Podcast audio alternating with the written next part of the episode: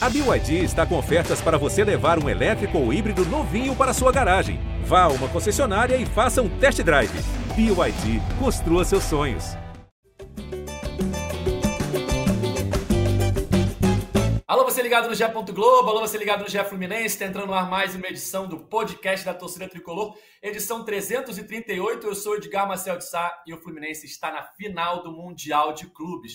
O Fluminense venceu o Al Ahly do Egito por 2 a 0 gols de Arias e John Kennedy, e garantiu sua classificação para a final da próxima sexta-feira, às 3 horas da tarde, com transmissão da Globo. Fluminense aí lutando pelo inédito título mundial. Vai descobrir hoje, terça-feira, o seu adversário nessa grande final. Vão, enfrentar, é, vão jogar Manchester City e Urawa Red do Japão. E aí, nessa terça-feira, o Fluminense vai saber quem ele enfrenta na próxima sexta para tentar conquistar o mundo pela primeira vez. Vamos falar sobre esse jogo, sobre a atuação do Fluminense, primeiro tempo não tão bom, um segundo tempo muito melhor, a vitória por 2 a 0. Eu já chamo ele, o comentarista preferido da torcida tricolor, Cauê Rademacher. Fala, Cauê. Salve Edgar, salve galera tricolor.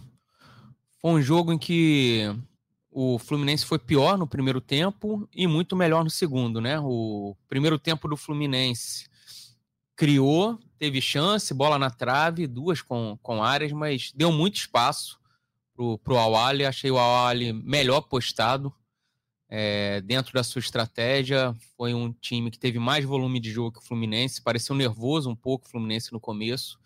Mas no segundo tempo foi uma atuação de muita autoridade do Fluminense. Um segundo tempo de almanac. Martinelli conduziu o time, para mim, o melhor em campo. E os gols foram saindo naturalmente ali. Primeiro, um pênalti em que o Marcelo sofre depois um belo gol do John Kennedy, e aquele finzinho poderia ter saído até mais, um terceiro gol ali. O Cano quase marcou duas vezes, então foi uma vitória justa, a meu ver, do Fluminense. Gabriel Amaral, a voz do torcida tricolor, aquela pergunta de sempre. Tudo bem, amigo? Pô, se eu não falar que tá tudo bem agora, né? Quando é que eu vou aparecer aqui falando que tá tudo bem? Bom dia, boa tarde, boa noite aí pra galera. O Fluminense tá na final do Mundial venceu o jogo mais ingrato é, de, de qualquer clube aí no futebol brasileiro. É, é o jogo mais ingrato. Ingratidão, né? Quando você te, faz uma coisa muito boa e você recebe como retorno né, algo ruim. O Fluminense foi campeão da Libertadores e tinha que enfrentar um time forte, um time multicampeão, um time gigantesco, com uma das maiores torcidas do mundo, mas ele em campo neutro, que era, na verdade, um campo deles, porque estava do lado da casa deles, e se perdesse era vergonha. então, assim, esse jogo só tem a te retornar em gratidão. Graças a Deus, o Fluminense está na final, 2 a 0 e agora, né, enfim, a gente está gravando isso daqui antes de ter o Urawa Red e Manchester City, né? Então a gente não sabe o nosso adversário. Então não dá nem para dizer Manchester City pode esperar, é o Fluminense que está esperando. Manchester City tem que chegar na final ainda. É bem provável que o adversário seja o Manchester City, mas é, no último podcast acho que a gente cometeu o erro com os nossos fãs aqui que acompanham o Al e acompanham esse podcast, a gente só falava do Al Ittihad, né? Que seria o Al Ittihad, o Benzema e tal. Então não vamos eu, cometer o mesmo erro com os nossos... Eu não. Eu não, não, eu não. Eu, não vamos cometer eu tenho, quando, erro. quando são erros, Edgar, quando são erros, a galera vem apontar na hora. Então eu já preciso levantar o dedo quando são acertos também. Não vamos cometer os mesmos erros com os nossos fãs que são torcedores do Urawa Red, todos os japoneses que ouvem esse podcast. Nós não vamos falar que o Manchester City já está na final. É provável? É provável, estatisticamente, nas casas de aposta, mas ainda não aconteceu. Então não sabemos quem vai enfrentar o Fluminense na final do Mundial de Clubes. Só sabemos que o Fluminense já está lá. Davi Barros, que acompanha o dia a dia do Tricolor no GE. Globo. Tudo bem, amigo? Fala, Edgar, Gabriel, Cauê, todo mundo que nos assiste. Pois é, é, realmente, é como o Gabriel falou que ele não, mas assim, é aquele clássico ditado, né? A mão que aplaude é a mesma que vaia. Então, eu acho que a gente tem que reconhecer aqui que realmente o Al era o melhor time do que o Al Ittihad e, e mostrou isso durante na partida, era mais coeso. E, enfim, agora a gente vai ver como é que vai ser hoje, terça-feira, às 15 horas, o Raw Red Diamonds contra Manchester City. E realmente, é, acho que é pouco provável, com todo respeito aos nossos ouvintes japoneses, mas tudo indica que teremos um duelo é, entre o campeão da Europa e o campeão da América do Sul. O Davi citou o ditado: a mesma mão que vai é a mesma mão que aplaude, mas assim, vocês comentaram, mas pode ficar tranquilo que assim, comentário é igual pênalti, só bate quem erra. eu vou chamar Gabriel Amaral para falar um pouquinho mais, de começar a analisar esse jogo, né? É, 2 a 0 para o Fluminense em cima do Al Arli do Egito. É, um primeiro tempo em que o Fluminense não foi melhor. Eu acho que o Al Arli foi é, superior no primeiro tempo. Não foi um massacre, mas foi um pouco superior, até porque o Fluminense também colocou duas bolas na trave, mas deu muito espaço para o Al Arli, principalmente em contra-ataques. Se a gente for analisar, as principais chances do, do time egípcio nasceram de erros do Fluminense no ataque, em que o Fluminense dava o contra-ataque e o Al chegava com muito perigo. Teve assim aquela chance que o Fábio defende de cabeça, enfim. É... O Al foi um pouco superior no primeiro tempo. Mas no segundo tempo, eu acho que o Fluminense, até como vem acontecendo em muitos momentos da temporada, né? Cresce muito no segundo tempo e conseguiu ser superior. Aí sim, o Fluminense foi superior e venceu por 2 a 0 Um pênalti no Marcelo ali por volta dos 25, 22, 23 minutos do, do segundo tempo.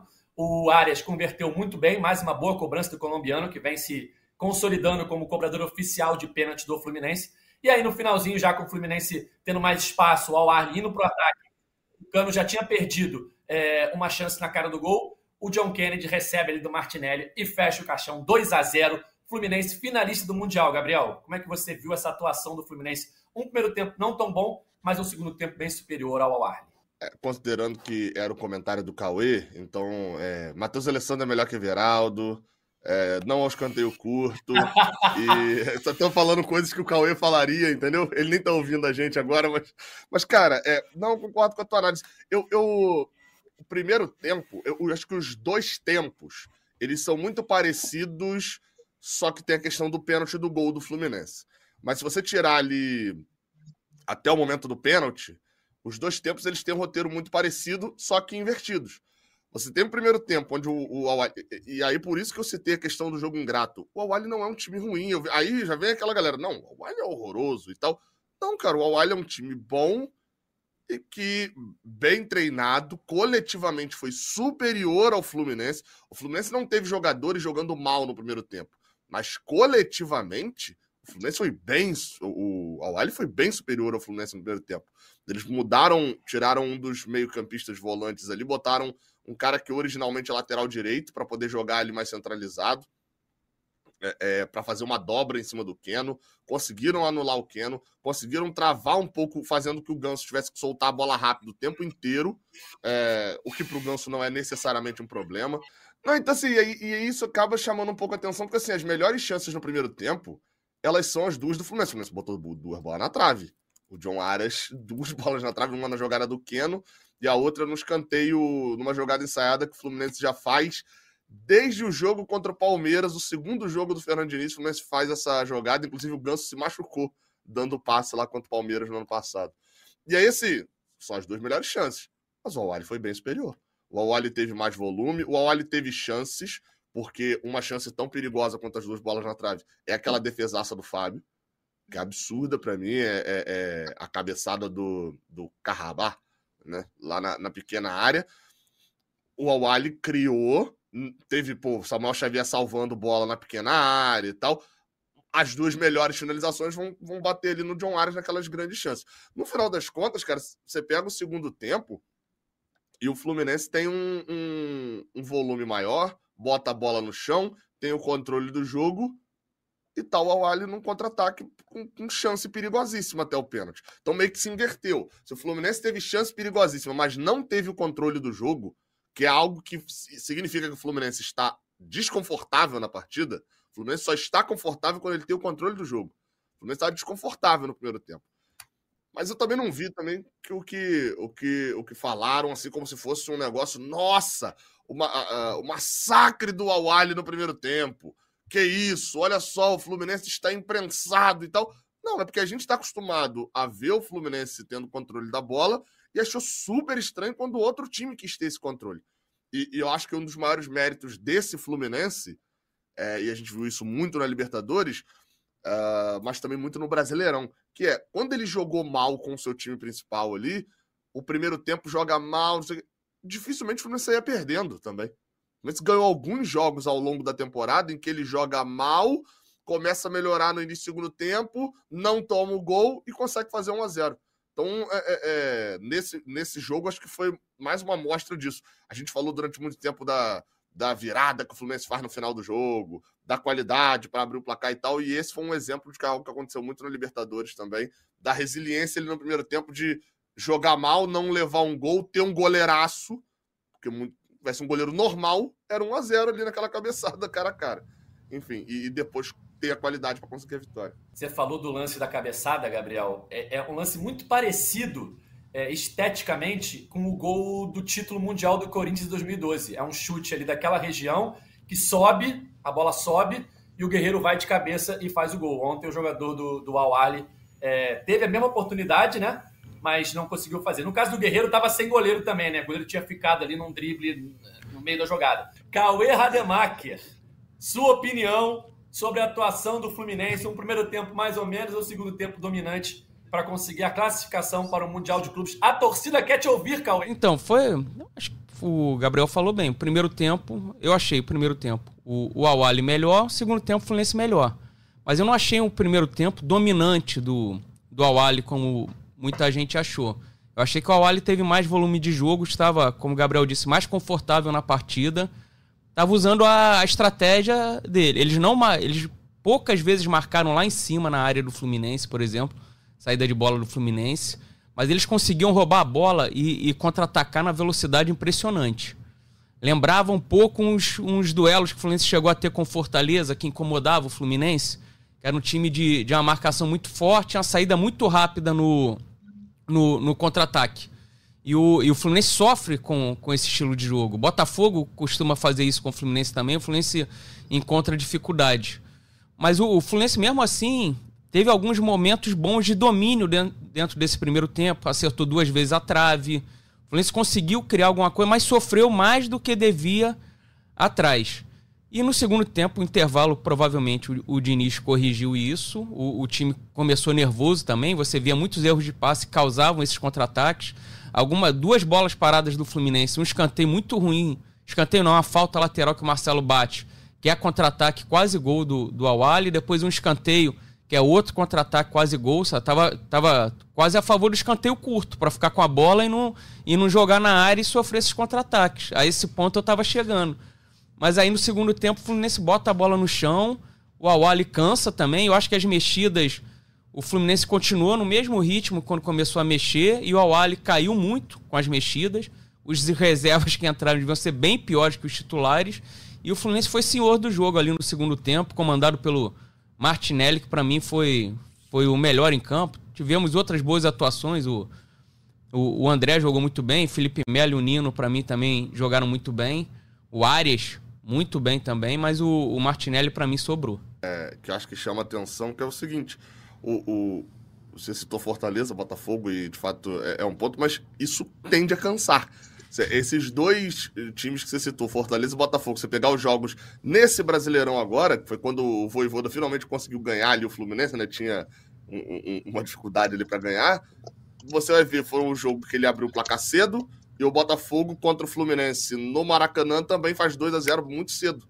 Quando você para para reparar ali que foram, se você não fizer, o Botafogo, por exemplo, no Engenhão, teve um problema dificílimo ali para fazer o gol aos 40 no segundo tempo, porque você depende de um vigor físico muito, muito alto ali, muito intenso. E o, e o Fortaleza na Copa do Brasil no, no ano passado abre 2 a 0 mas no segundo tempo o Fluminense empata e se classifica, né?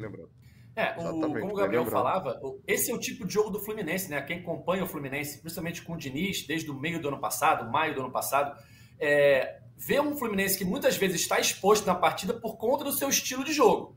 Fluminense é um, tipo que, o Fluminense é um time que sufoca o seu adversário no campo de ataque, né? E aí acaba tendo essa, esse contra-ataque, ficando exposto em alguns momentos, principalmente em erros do Fluminense, como a falta que o Marcelo cobrou e o Cauê bem lembrou.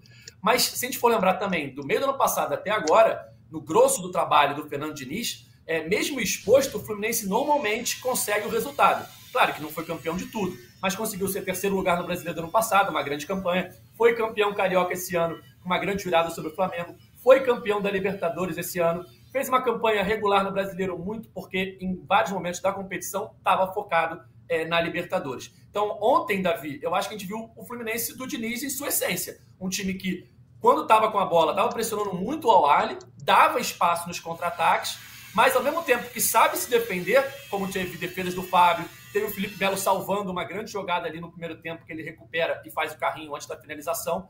Teve também no segundo tempo um time sendo é, letal nos momentos em que teve a oportunidade de matar o jogo. Seja na jogada do, da qualidade do Marcelo, que ele deu uma caneta ali, ele mesmo admitiu que foi sem querer, mas da qualidade dele para ganhar a frente na jogada e sofrer o pênalti, ou seja, no final do jogo, matando a partida com o John Kennedy, né?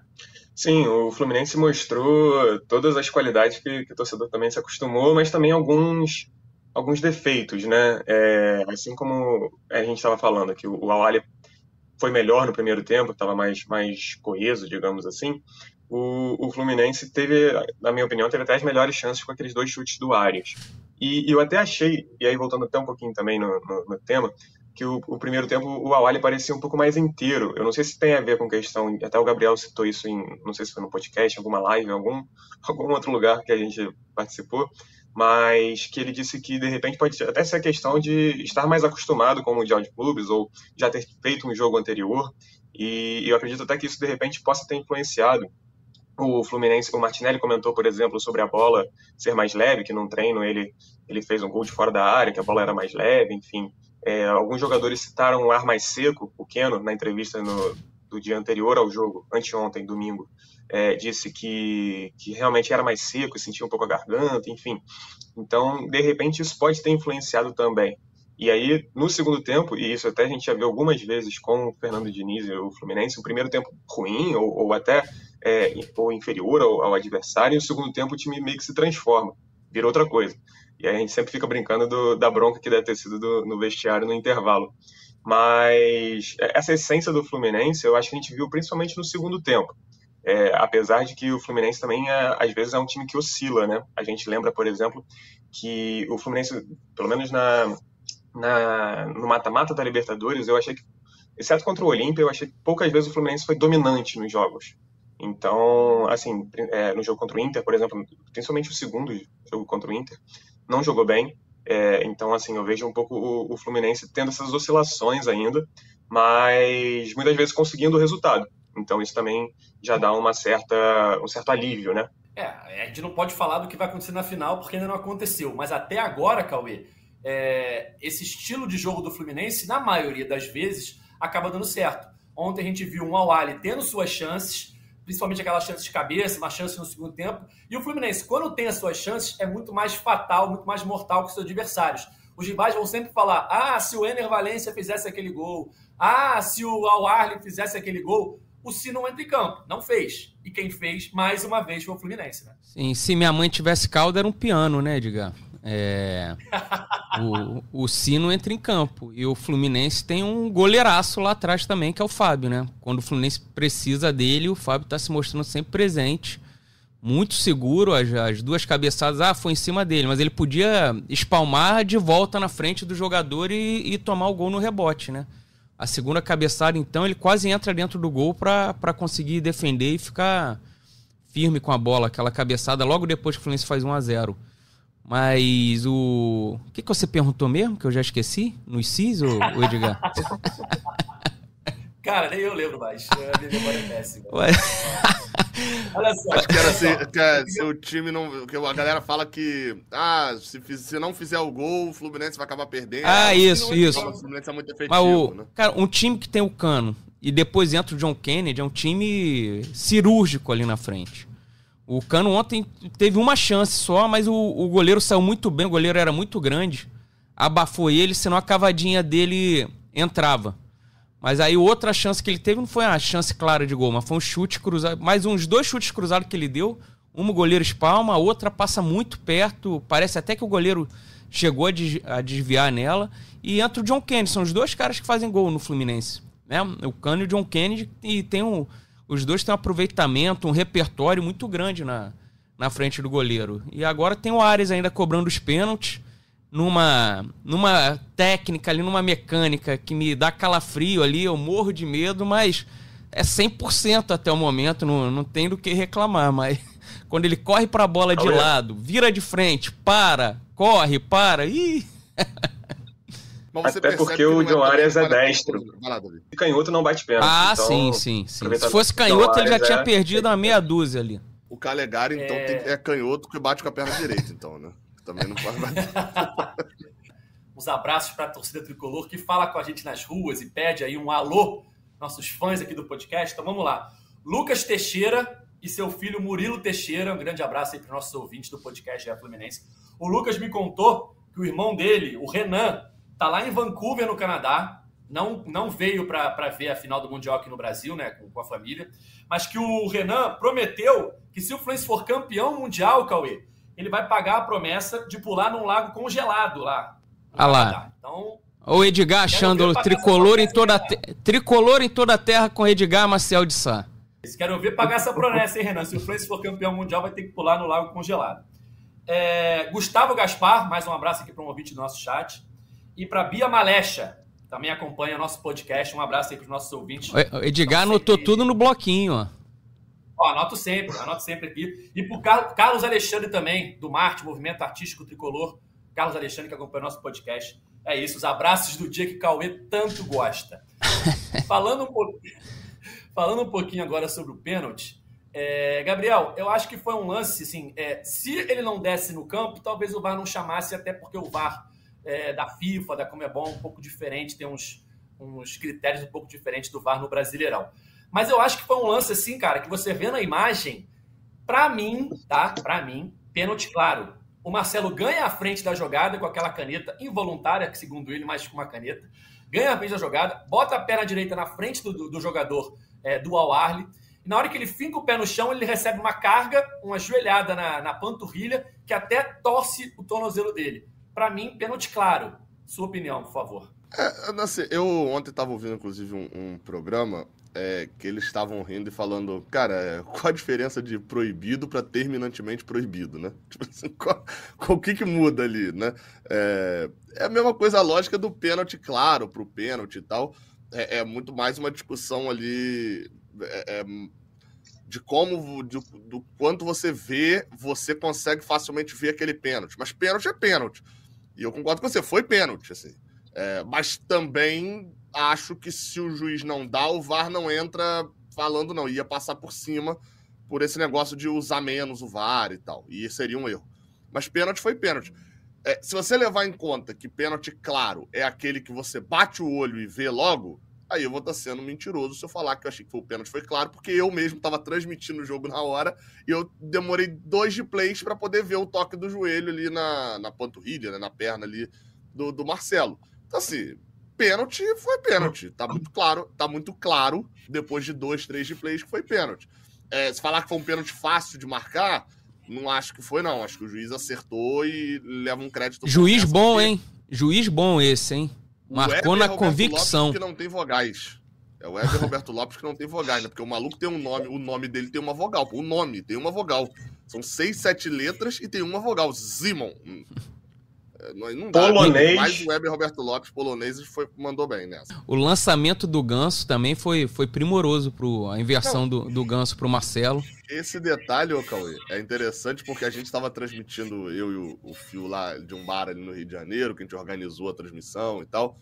E aí, tipo, cara, é cerca de 30 segundos antes alguém dentro da tem que tirar esses velhos e tal, aí andando em campo, reclamando na hora que o Marcelo pegou na bola é uma virada espetacular do Ganso. Tá todo mundo do lado direito.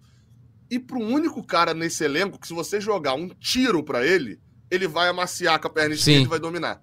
Que é o Marcelo. O domínio dele é até mais espetacular do que a caneta. É, até, ele diz, ah, não tentei a caneta, mas ele falou, tentei o drible. E a caneta faz é. parte do, do drible, né? E o melhor foi depois o... Acho que um zagueiro do, do Awali revoltado com a marcação do pênalti Aí o Marcelo foi lá entregar a garrafinha d'água para ele, o cara varou a, a, garrafinha de água no chão, tomou o amarelo ali. Ele deu a garrafinha para acalmar o. Porque realmente, se você olhar pela ótica deles, o Awali tava realmente ali fazendo o jogo. Não era o jogo perfeito para eles, né? Porque eles não tinham aberto o placar no primeiro tempo, mas assim, era um jogo que. É, a diferença para mim é menor, tá? Do Awali pra gente em relação a gente ao City mas era um jogo que se você botar aqui agora na minha mesa esse roteiro ali até o pênalti contra o City, eu tô aceitando. Que é um jogo onde você tem, tá tendo uma ou outra chance de gol.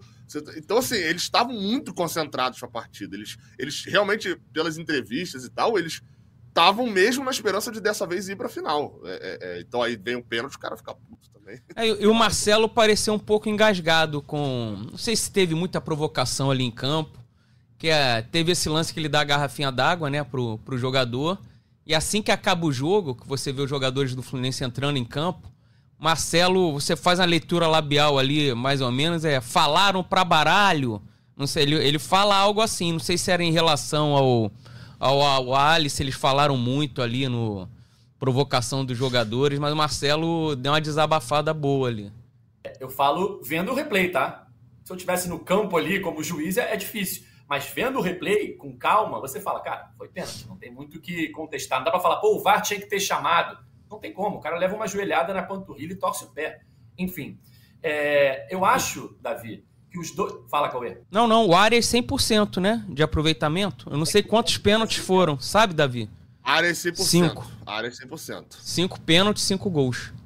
Jogos grandes aí, tá? Jogo. Uh, Atlético Goianiense perdendo por 2 a 0 se eu não me Aí engano. você Não, fala, tem Atlético jogo grande. Aí o Edgar vem Bangu, que já tava 5x0. Pô, Não, eu tô lembrando já tava jogos. 7x0 o jogo, o Edgar vem. Bangu. É, o, o que eu lembro é Atlético Goianiense, que o, o, o Fluminense, eu falei que tava 2x0, não. A gente faz 2x0 e toma virada nesse jogo. Isso. né? É aquele do 3x2 clássico.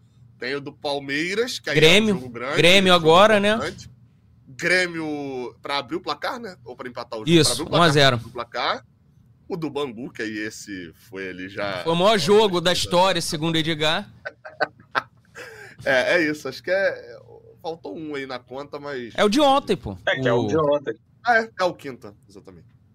Não tem tanto jogo grande assim É. também. Falei, mas também não tem tanto jogo grande. Não, mas assim, a questão eu acho é que o, o Arias ele bate pênalti, que tava um jogo que tava 0x0, semifinal de Mundial de Clubes, com o Ganso em campo. O Ganso que não, não bateu pênalti nesse ano.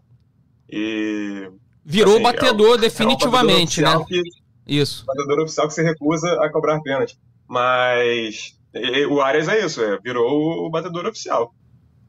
É, convenhamos, né? Ele já é o batedor oficial. Não dá pra falar que o Ganso ainda é o batedor oficial. Não, é o Arias. uma temporada inteira sem cobrar um pênalti. E eu, eu gostei que o Felipe Melo ficou com a bola ali na marca do pênalti. Pra evitar aquelas provocações, foi logo o Felipe Melo, né? Não, não deixaram mais miúdo ali, não. Sabe Botaram logo o maior. Essa, essa questão do pênalti é o seguinte: o Ganso é o dono da vaga. E ele aluga a vaga pro John Arias. Se você chegar num prédio e perguntar quem mora aqui, aí a pessoa vai falar. Fulano. Fulano não é o dono do apartamento. Ele alugou o apartamento. É isso. Quem é o batedor de pênalti do Fluminense? John Arias. A vaga de batedor é do Ganso, mas ele, ele já eu- sublocou pro John Arias há muito tempo. Eu falei da, da técnica do Ares no pênalti, né? Que me deixa com, com medo, a corridinha dele e tudo. Mas, por exemplo, eu nunca perdi um pênalti, né? Na minha carreira de, de jogador. E eu tinha a técnica do Cano. O Cano, com a mesma técnica, já perdeu vários pênaltis. Então não tem receita de bolo, né, Edgar? Não tem, não tem. O importante é botar a bola no fundo da rede, né, Cauê? É isso que Ali- vale. Ali era um momento, era um momento decisivo do jogo. O Fluminense estava melhor no segundo tempo, depois de ter dificuldade no primeiro, e você fazendo aquele gol, você muda a partida. E o goleiro foi nela, hein? Goleiro, né? Goleiro grande, alguém falou antes do jogo. Esse goleiro é pegador de pênalti. Não, Esse é goleiro já pegou de não sei quem, de não sei quem lá, blá, blá, blá, blá, Se fosse mal batido, ele pegava. É porque Sim. o Soares bateu muito bem. Eu não diria nem se fosse mal batido. Se fosse um pênalti normal. Se ele bate normal no canto, o goleiro pegava. E aí aquela reação, logo depois eu olhei pra relação reação do goleiro, que é aquela reação de, cara, tamo bem no jogo, tomamos um gol, eu vou bem na bola e o desgraçado bate, ele dá um soco assim no chão, logo depois fica puto o, o goleiro do Awali. Quando o Cauê falou da questão do Marcelo, que ele estava ali aparentemente é, irritado com alguma coisa, alguma provocação que aconteceu é, antes do jogo, talvez, falaram muito, falaram muito. É, na coletiva, eu vi uma pergunta para o Diniz, que até ele, ele fala assim: ah, não sei se eu entendi a tradução direito, da diferença de idade dos times e tal. Então, talvez tenha sido alguma coisa em cima dos jogadores mais experientes do Fluminense. Né? Você tem o Felipe Melo, você tem o Fábio, você tem o Marcelo. É, e o, o legal desse jogo, é que o enredo do jogo deu ao Fluminense dois gols, um da experiência, né? É, o lançamento do Ganso, o domínio do Marcelo e o pênalti sendo sofrido. É, um gol que não foi sofrido no primeiro tempo, graças a uma recuperação do Felipe Melo, então entra aí na, na conta da experiência também. E um segundo gol da juventude de Xerém, né? Uma jogada que nasce com um toque de letra do André, Davi, é, chega no Martinelli, carrega a bola até a área e dá o passe para o John Kennedy fechar o placar. Então, ou seja, teve um gol dos sub-40 ali e teve um gol da garotada nessa mescla que já levou o Fluminense ao título da Libertadores e agora faz o tricolor sonhar com o título mundial, né? Sim, é, deixa todas as, as, portas escancaradas para o título do Fluminense no, no Mundial do, de Clubes, a, a acreditar no título, né? E, e, eu vejo assim, o, eu acho muito interessante isso que é, até o Martinelli que ele, ele perde a bola um pouquinho e logo recupera. Então, que mostra que, pô, isso era 40 do segundo tempo, né? Então, assim, já ele desde o início, sempre correndo muito, é, é impressionante o, o que o Martinelli tem feito nessa reta final, nesse segundo semestre de, de 2023, que ele se consolidou ali na posição de, de segundo volante. É, no início do ano a gente até achava que, que ele poderia ser banco para o Alexander, pelo que o Alexander vinha mostrando, mas o segundo semestre do, do segundo semestre do, do Martinelli é, é muito, muito bom, principalmente a reta final aqui do, do Brasileirão, a, a, o mata-mata da Libertadores. Então, é um jogador que tem feito muita diferença ali, principalmente é, ali do mata-mata da Libertadores, mas principalmente o, o jogo contra o Boca, né? Então, a gente vê que, que é um jogador que tem se destacado. E, e aí eu até gostaria de devolver com uma pergunta também, o, o Edgar, para um, um, debate aqui, aquele debate eterno. É, John Kennedy tem que ser titular ou entra no segundo tempo mesmo para botar fogo no jogo e, e aí a gente vê o que, que acontece, ou tem que começar jogando, se tem que começar jogando, quem sai, enfim. Devolvo com vocês, amigos. Cara, eu, eu acho que essa é uma pergunta que a resposta é para 2024. Para 2023, não há dúvida, o time está encaixadinho e o John Kennedy é uma arma importantíssima no segundo tempo. Mas para 2024, Cauê, a ver quem vai ficar, quem vai sair, aí é outra história aí tem boa chance do John Kennedy virar titular. Mas acho que nesse momento, faltando um jogo para terminar a temporada, para mim não há dúvidas de qual é o time titular do Fluminense que vai entrar em campo, seja contra o Real Reds, seja contra o Manchester City, né? Sim, é um, o Diniz vai ter que resolver isso aí, encaixar pro para 2024. Falta um jogo só no ano, né? Diniz ganhou a Libertadores com essa formação, ganha agora na semifinal com essa formação. John Kennedy vai ficar como arma até seria bom, assim, se pudesse escalar 12, com certeza seria o John Kennedy para correr, carregar a bola contra provavelmente o Manchester City? Da, da velocidade, segurar a bola um pouco na frente, mas vai ficar para o segundo tempo, sim. De repente entrando mais cedo do que entrou contra o, o Awali. Mas é aquela chamada dor de cabeça boa que todo treinador gostaria de ter, né, Edgar? É, o, o, tem um detalhe aí sobre a, sobre a situação que é: o John Kennedy, pelo que ele fez, ele deveria ser titular? Sim. Alguém do titular merecia sair? Não. Então o John Kennedy tá, tá atrás na posição. É, a parada é essa. Esse time titular ele foi definido no dia é, 9 de abril de 2023. Afinal, contra o Flamengo, a estreia do Marcelo no Maracanã. É o, são 10 jogadores iguais a esse time. Só muda o Alexander, que se lesionou, e o Marcelo roubou a vaga. Alguém da frente Keno, John Arias, Germancano, Ganso, já fez por merecer perder a vaga? Não. Mas eu acho que a final do Carioca joga Marcelo Alexander, não foi, Gabriel? Martinelli que sobrava nesse, é, nesse time, né? É, não, exato, então, Isso. exato, exato, exato, exato. É porque eu falei a estreia do Marcelo, porque eu, a gente já tinha. Ah, essa, entendi, entendi. entendi. Negócio. E, e, muda só o Guga pelo Samuel Xavier, porque o Samuel tava suspenso. Mas aí, enfim.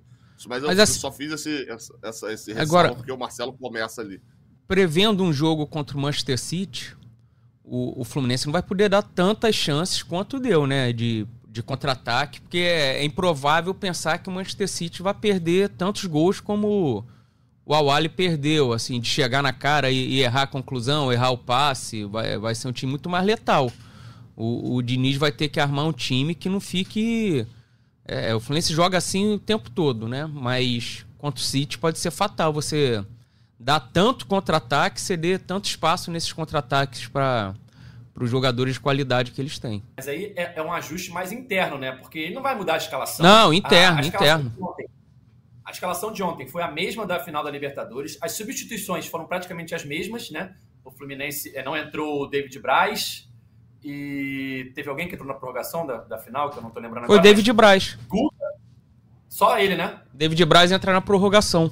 No lugar do Mas, ó, o Keno. O Braz entra logo depois para cobrir a expulsão do Nino expulso. Não. Isso. Não, expulso foi o John Kennedy, pô. O, John, o Nino, o David Braz entra não, no lugar do Keno. No, no, para ficar os três zagueiros tirando bola de tá cabeça. envolvido na outra expulsão. O Dino tá envolvido na Isso. outra expulsão. Exato, ele, ele entra não é no lugar do Keno, possivelmente? Do Keno, do Keno. atacantes ali. É, é, o que eu queria dizer é o seguinte: as substituições ontem foram as mesmas. Você botou Guga, você botou Diogo Barbosa, você botou Lima, você botou John Kennedy. Enfim, é, o, o enredo foi exatamente o mesmo. Então, o Diniz não vai mudar o time titular do Fluminense para a final, acredito eu. Acho muito difícil. Me surpreenderia muito se ele mudasse. Os ajustes têm que ser internos, porque de fato é, não dá para dar o mesmo espaço que o Fluminense deu para o Al e cometer os mesmos erros contra um time muito mais é, qualificado tecnicamente. Até acredito que o time que vai jogar hoje contra o Ural Reds tem alguns reservas, seja um time meio mesclado, até porque o City jogou é, na, na, na Premier League no sábado. Então vem de uma batida aí um pouco mais pesada que o Fluminense, que já terminou o brasileiro há 12 dias. Então eu acho que eles vão ter um, um time ali um pouco mesclado para essa semifinal. Mas na final, com certeza, eles vão com a força máxima que eles tiverem disponível. É, não sei se o Haaland vai ter condição de jogo. O De Bruyne O tá jogador treinando não gosta de ontem, perder, se não. Edgar. O jogador, o jogador não gosta de perder. Claro. Os Lógico. times ingleses são os que menos dão importância pro Mundial. E o tricolor não tem que ficar com medo de ficar falando isso, não, porque eu já falei aqui. Se a gente ganhar o Mundial contra o Ural Red, é, é Mundial. E dane-se, é porque o Ural Red ganhou do City e pronto. Não tem. Ah, mas não dá porque. ah, torcedor vai sempre zoar. A gente usou que o Flamengo não ganhou aquele Mundial de 81, o Liverpool não tava nem aí e tal, não sei o que, é outra história. Mas, assim, mas o é fato que na hora que entrar em campo, a- da mesma forma que é, os ingleses dão uma esnobada pro Mundial, na hora que eles entram e tomam 1 a 0 os caras, tipo assim, se olha e fala, a gente tá perdendo pra essa galera aqui que, pô, do Brasil, sul-americano, que é muito inferior a gente, não sei o quê, os caras vão, ficam mordidos também. Então, É melhor não fazer um a 0 cedo, então, Gabriel? não, não faz 1 a 0 Cauê, mas não faz o segundo. Porque aí você sabe, né? Porque 2 a 0 É né? perigoso. é um placar perigoso. Então, faz 1 a 0 É. deixa pra fazer no finalzinho. Eu acho que todo mundo concorda que o melhor em campo ontem, apesar do prêmio da FIFA ter ido pro André, foi o Martinelli. Todo mundo de acordo? Eu achei. Achei o Ares muito Assim, bem também. Daria a menção pro Fábio, mas vai lá, de campo foi o Martinelli. Não, tudo bem, mas o melhor em campo, se a gente tivesse que escolher um, eu acho que o Martinelli seria o eleito pela maioria. De, de campo eu vou de É, e isso, Davi, é uma boa notícia para um time que está às vésperas de perder o André, né? Tá na iminência de perder o André.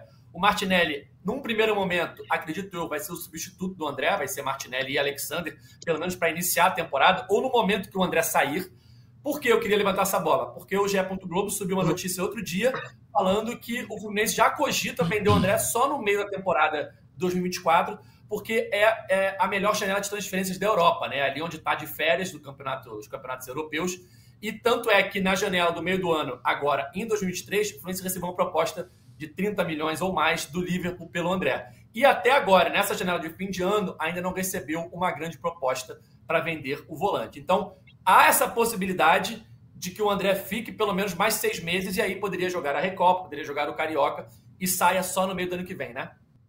Sim, a, a grande questão é que até o momento, pelo menos até a publicação da- daquela reportagem que a gente conseguiu é, ter tudo confirmado, assim, era que o Fluminense não recebeu proposta é, oficial pelo André nessa, nesse fim de ano, né? É, então, assim, é, então não é que o Fluminense esteja segurando o André para negociá-lo depois ou tentar valorizar como mundial de clubes ou qualquer coisa do tipo. Não é isso mas sim que o Fluminense está num, num- num ponto mais de aguarde, né? Tá, tá aguardando aqui mais do, do que de fato é, querendo segurar o André ou qualquer coisa do tipo. A questão é, é aguardar, esperando essa, essa proposta chegar, o que até o momento não aconteceu.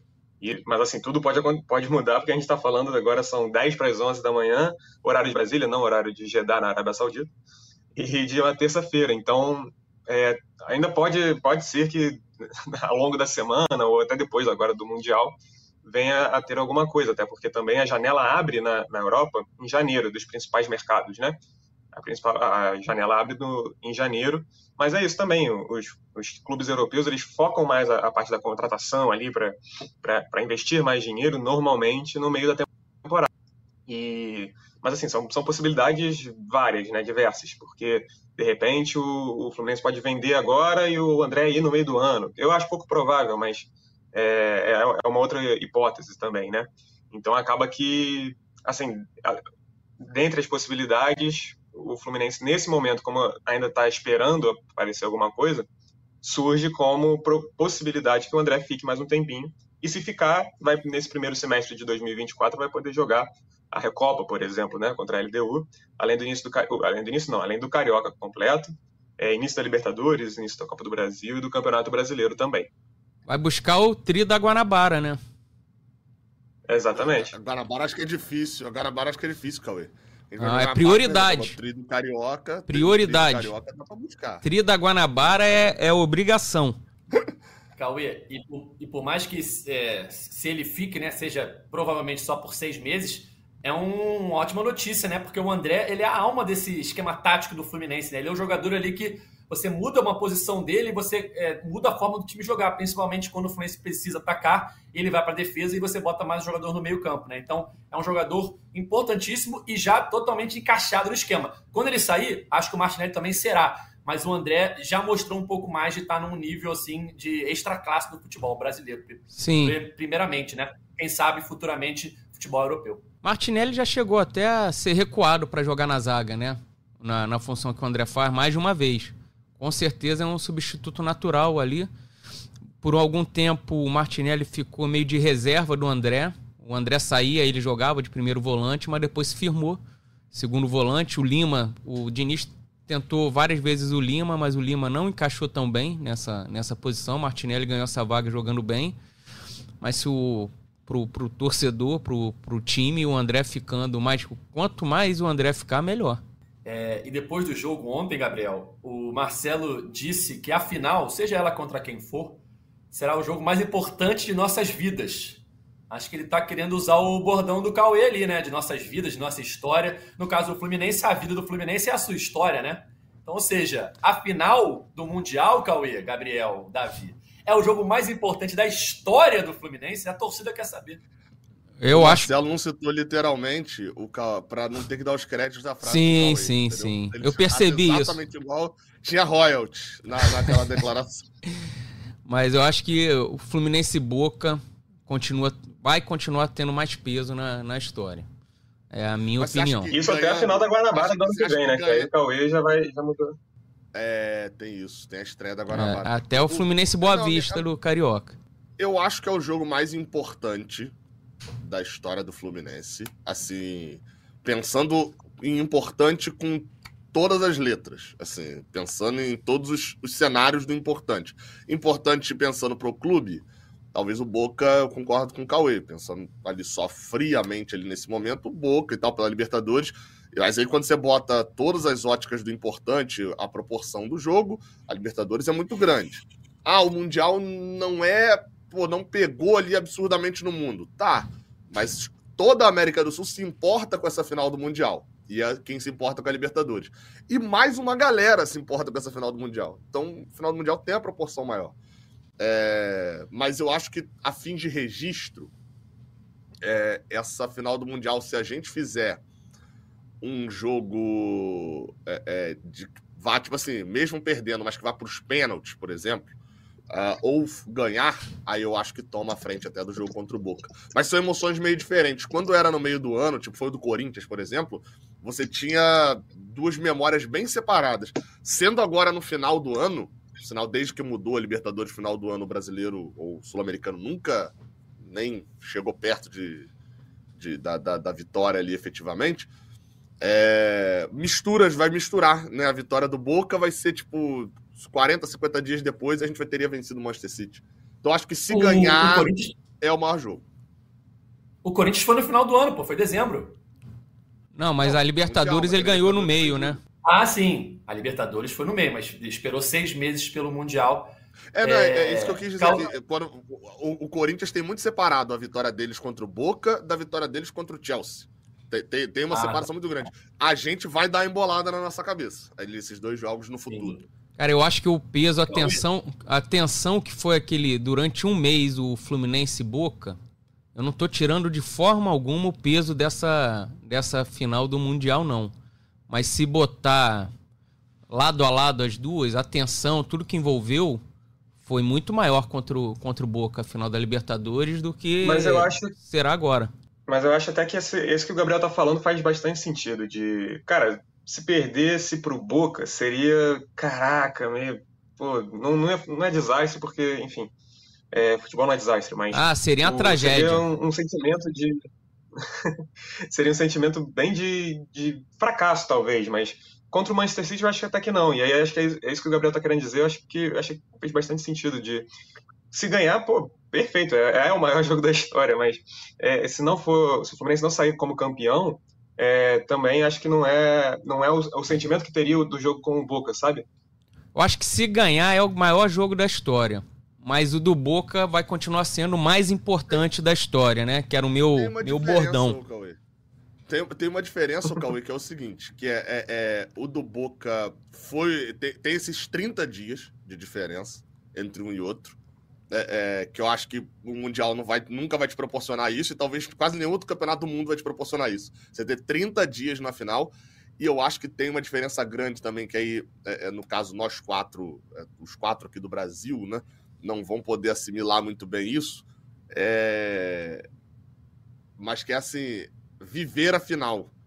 A gente no Rio de Janeiro, seja como repórter, seja no, como torcedor, eu, eu, e o Cauê falando assim, né, mas Tipo, a, a, gente viveu a final, pô. A gente andava na rua, o Cauê andava na rua, você viu o argentino. Aí você via a notícia de que o argentino vai se hospedar aqui no teu condomínio. Aí você via que o jogo era...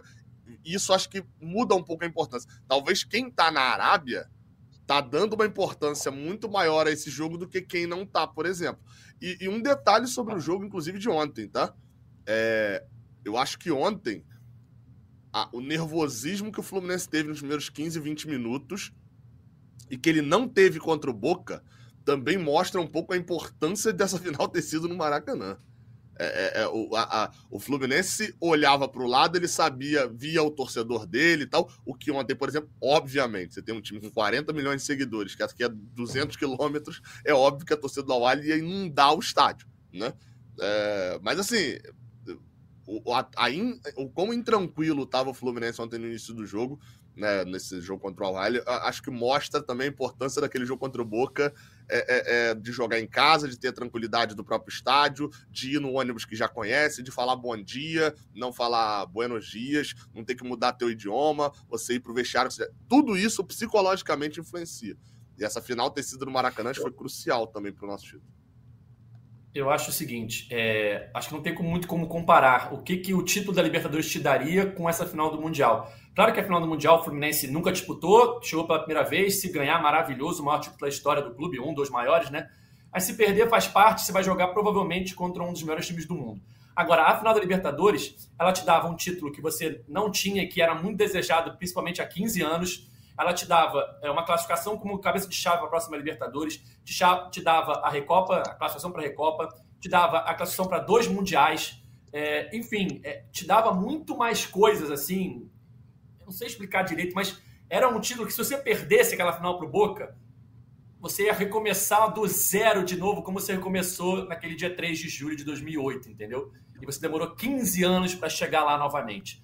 Então, é, eu acho que é, é, por aí, assim. A final do Mundial, ótimo, claro, é, é, um dos maiores jogos da história do Fluminense. Se ganhar, então, só que a final contra o Boca, e ainda com aquela tensão de esperar 30 dias pela final, é, é, é um pouco diferente para o torcedor, né, Cauê?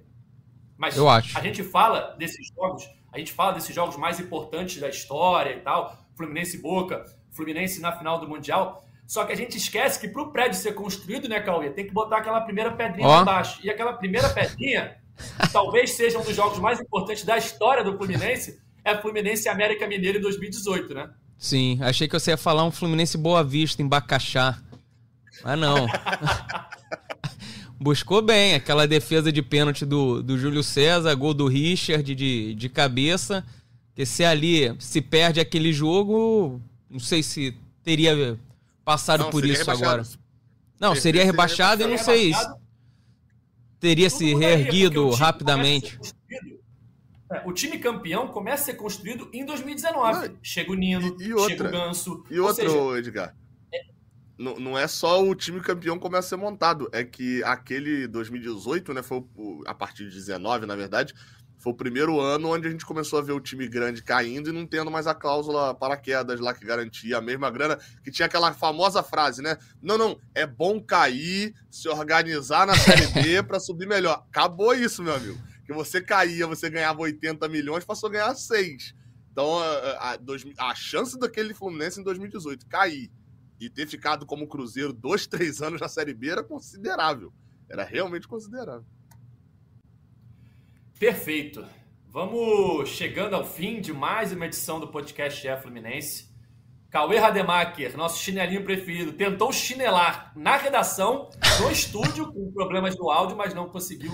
E estará aqui no próximo sábado, quando a gente vai gravar a edição é, do Mundial de Clubes, seja o Fluminense campeão, seja o Fluminense vice-campeão. Valeu, Cauê.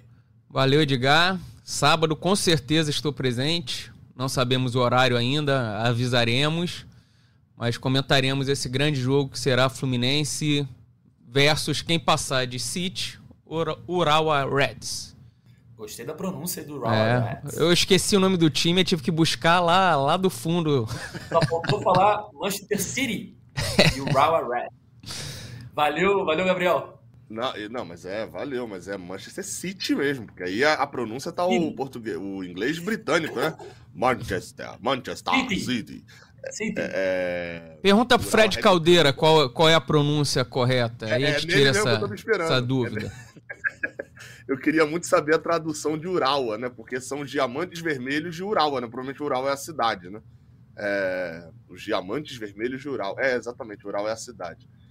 Ou algum local lá, né? É... Enfim, valeu. Cara, vamos pro jogo, o jogo de maior proporção da era moderna do futebol que o Fluminense já, já, já poderia colocar. Se a final da Libertadores tinha um dano maior e uma glória é, menor, né, do que você ser, obviamente, campeão da América, menor que ser campeão do mundo esse jogo tá muito mais tranquilo para ir para a final, porque se a gente ganhar, a gente ganha mais do que ganhou na final da Libertadores, em relação à proporção, seria campeão do mundo, um feito que só três brasileiros conseguiram nesse século. Uh, na verdade, três não europeus conseguiram nesse século. E, e se perder sem ser tomando uma sova, é um jogo que, obviamente, né, era, era explicado pela, pelo investimento, pelo dinheiro. Então, vamos tranquilo para esse jogo aí contra o Urawa Red é, ou o Manchester City. Pode ser que seja o City também, né? A gente não dá para garantir nada. E sexta-feira, no sábado, a gente volta. Valeu. Valeu, Davi. Valeu, Edgar, Cauê, Gabriel, todo mundo que nos escuta e nos assiste. Pois é, é, eu queria terminar com duas coisas. Um abraço e um beijo aqui para minha sogra e a tia da minha esposa que vieram de Manaus e estão aqui em casa para passar o fim de ano. Eu seria ausência confirmada no, podcast de sábado, porque estou no plantão do Ano Novo, mas gostaria de deixar aqui uma, uma dúvida, de repente, se será que vai pintar ali depois do, da final alguma mensagem que o John Kennedy mandou, algo como vou virar ídolo dessa coisa com 21 anos novamente, assim como teve agora dizendo que ia ter, acabar com o jogo? O WhatsApp do John Kennedy é animado pra caramba. animado esse WhatsApp, Cara, é, é, ninguém sabe o que vai acontecer na próxima sexta-feira, mas eu tenho certeza que a torcida tricolor já está orgulhosa desse time, do que esse time fez em 2023. É, aconteça o que acontecer na próxima sexta-feira, esse time já tem um espaço especial na história do Fluminense, é, seja ele campeão mundial, seja ele vice-campeão mundial tudo que aconteceu em 2023 já foi um ano muito marcante para a torcida tricolor. Então é isso, galera. O Fluminense volta a campo na próxima sexta-feira, às 13 horas da tarde, transmissão da Globo. Fluminense na final do Mundial de Clubes. Fluminense contra Manchester City ou Ural Reds, que se enfrentam nessa terça-feira à tarde. Então, ainda hoje, terça-feira, saberemos quem será o adversário do Fluminense na final do Mundial de Clubes. Nosso podcast está nas principais plataformas de áudio. É só procurar por GE Fluminense ou então no seu navegador ge.globo barra Fluminense. Valeu, galera. Até a próxima. Tchau! O Austin pra bola, o Austin de pé direito!